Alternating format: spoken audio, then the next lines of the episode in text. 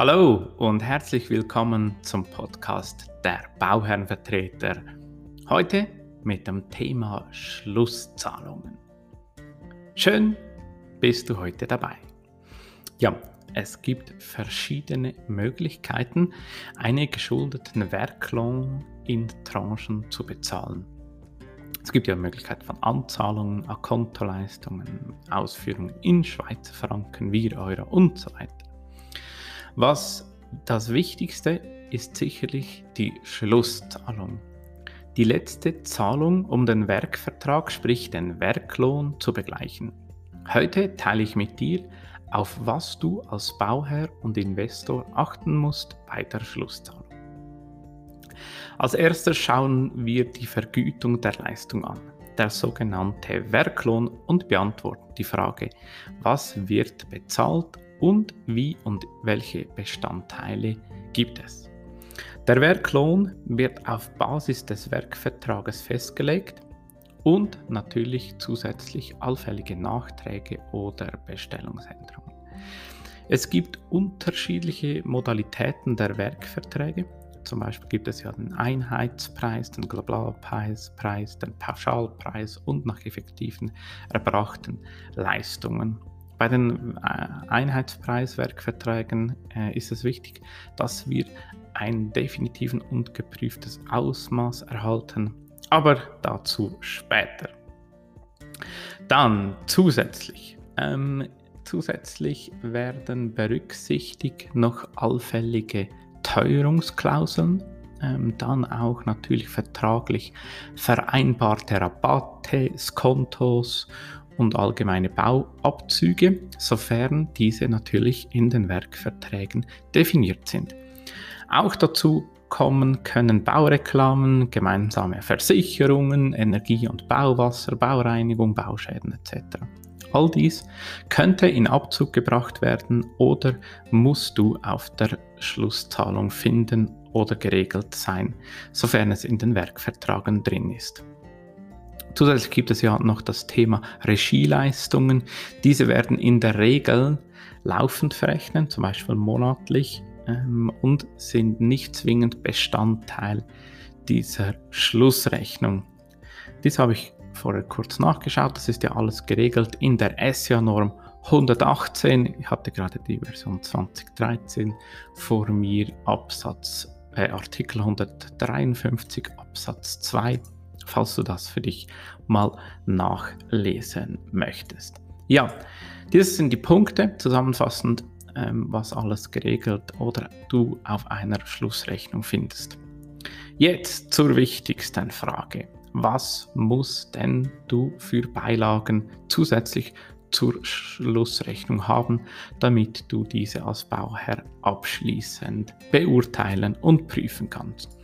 Da gibt es einige Punkte, Natürlich der erste und wichtigste Punkt ist, oder die Beilage, sprich die Beilage ist ein Garantieschein. Dann ein Bau, äh, ein, ein Blatt, wo die Verzichtserklärung drauf ist, per Saldo aller Ansprüche. Was das genau ist, erkläre ich jetzt. Dann eine Unternehmerschlussabrechnung und alle bisherigen Leistungen, äh, sprich Rechnungen ein Abnahmeprotokoll, welches allseitig unterzeichnet ist und dann noch ähm, je nach Vertrag ein kontrollierter oder bereinigtes Ausmaß bei den Einheitspreisverträgen. Aber jetzt Schritt für Schritt. Zu dem ersten Punkt, äh, die Garantiescheine. Es ist wichtig, die Garantiezeit abgedeckt zu haben, da ein Unternehmer ja Konkurs gehen könnte oder einfach seinen Garantieleistungen nicht mehr nachkommen kann. Alternativ gibt es die Rückbehälte. Diese werden aber in der Praxis nicht mehr gemacht. Falls du alles rund um das Thema Garantieleistungen interessiert bist, verweise ich hier gerne auf den Blogbeitrag und Podcast Garantieleistungen, der dieses Thema ausführlich noch beschreibt. Dann ein zweites wichtiges, äh, wichtiges Beiblatt oder Beilage zur Schlussrechnung ist ein Blatt, das sogenannte Verzichtserklärung. Umgangssprachlich sprechen wir immer per Saldo aller Ansprüche. Äh, diese Erklärung wird vom Unternehmer unterzeichnet damit er bestätigt, dass keine weiteren Forderungen mehr aus diesem definierten oder vorliegenden Vertrag mehr kommen, sprich, dass alle Nachträge, Regien etc. bereinigt sind, alle Kontos auch erhalten hat, also die Rechnung und die Beträge erhalten hat, alles bereinigt wurde und mit dieser Schlusszahlung abgegolten sind und somit die vertraglichen Vereinbarungen erfüllt sind. So schützt man sich als Bauherr und Investor von nachträglichen Forderungen. In der Branche sprechen wir hier von der, von der Formulierung per Saldo aller Ansprüche bestätigt durch den Unternehmer. Dann eine weitere Beilage ist die Unternehmerschlussrechnung oder alle bisherigen bezahlten und noch offenen Rechnungen des Unternehmers. Es ist wichtig, in der Schlussrechnung sollten alle alten und also alle alten oder bezahlten und noch offenen Rechnungen beigelegt werden.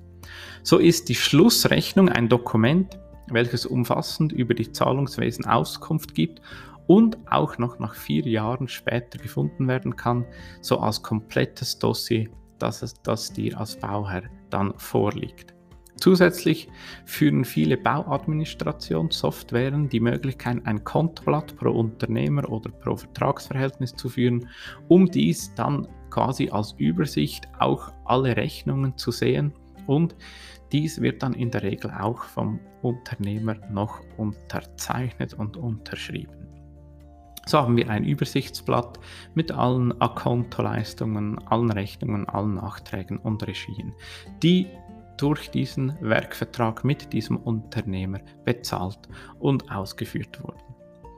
Dann ein Abnahmeprotokoll. Das Abnahmeprotokoll ist wichtig, dass dies allseitig eingefordert wurde und unterzeichnet worden sind. Ähm, das ist ein, ein Beleg für Mängel und Garantien. Es ist wichtig, dass alle Abnahmeprotokolle ähm, wirklich allseitig unterzeichnet zu haben. Dies, diese Regelung, äh, dass bei der Schlusszahlung dies beigelegt werden muss, gibt nochmals die Möglichkeit, im Sinne eines QS-Prozesses sicherzustellen, dass diese auch vorliegt. Sonst muss natürlich ein Monitoring wieder erstellt werden, damit wirklich alle Abnahmeprotokolle seitens Bauherr dir auch vorliegen. Eine weitere Beilage ist bei Einheitspreisverträgen ein kontrollierter oder bereinigtes Ausmaß. Bei dieser Vertragsform ist es wichtig, dass ein bereinigtes und geprüftes Ausmaß vorliegt, denn das ist die Basis für diesen Vertrag, somit auch entscheidend, um diese Schlussrechnung überhaupt prüfen zu können. Dann für Theus oder Planer ähm, ist es wichtig, ähm, dass noch die Baudokumentation vorliegt, sprich äh, die Revisionspläne, ähm, wichtige Korrespondenzen, Abnahme von den Gemeinden, Protokollen, Schlussprüfungen, alle Abnahmeprotokolle, alle Garantiescheine etc. In der Praxis ist es bei manchen Planern und TUs ein langer Prozess, bis alle Baudokumentationsunterlagen sauber vorliegen Empfehlenswert ist es, bereits in den Verträgen darauf hinzuweisen, dass die Schlussrechnung erst bezahlt wird, wenn alle Dokumente vorliegen. Somit kann man hier den Druck etwas aufrechterhalten, damit du wirklich als äh, Bauer und Investor diese Themen der Baudokumentation erhältst und nicht ständig hinterherrennen musst. Ähm, ja, dann noch etwas zu den Terminen und Zeitpunkten ähm, bezüglich Schlussrechnung. Eine Schlussrechnung ist spätestens zwei Monate nach Abnahme durch das Baumanagement oder den Bauherrn bei der definierten Stelle einzureichen. Definierte Stelle heißt für mich, ähm, wo es im Vertrag geregelt ist. Was habe ich als Bauherr oder Bauherr für Möglichkeiten, wenn das nicht funktioniert? Ähm, in der Praxis wird eine Nachfrist gesetzt man hat aber nach Artikel auch 151 Absatz 1 der SJ-Norm 118 die Möglichkeit, auf Kosten des Unternehmens, also zu Lasten des Unternehmens, eine Schlussrechnung erstellen zu lassen. Dies bedingt natürlich aber der korrekten schriftlichen Anzeige an den Unternehmer. Eine Frage, die mir auch häufig gestellt ist, ja, wie lange darf ich denn das als Baumanagement oder Bauherr eine Schlussrechnung prüfen?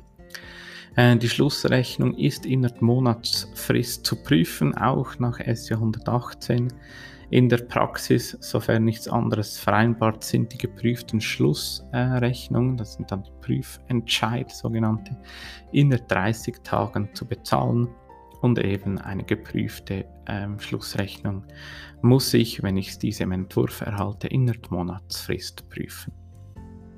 Ja, das war so die Übersicht, ähm, kurz und knackig, was ähm, wichtig ist bei Schlussrechnungen ähm, zu prüfen, damit du als Bauherr bewusst diesen Knopf drücken kannst und die letzte Zahlung ähm, dem Unternehmer leisten kannst. Wenn du dies einhältst, kannst du guten Gewissens abschließen und dann dich wieder um den nächsten Punkt oder die nächste Arbeitsgattung kümmern. Ja, das war es für heute. Vielen Dank, dass du dabei gewesen bist. Falls es dir gefallen hat, hinterlass mir doch egal auf welchem Portal eine Bewertung und teile diesen Beitrag, damit auch weitere Personen von diesem Know-how profitieren können. Ich wünsche dir alles Gute, wir hören uns bald, dein Sven Schott.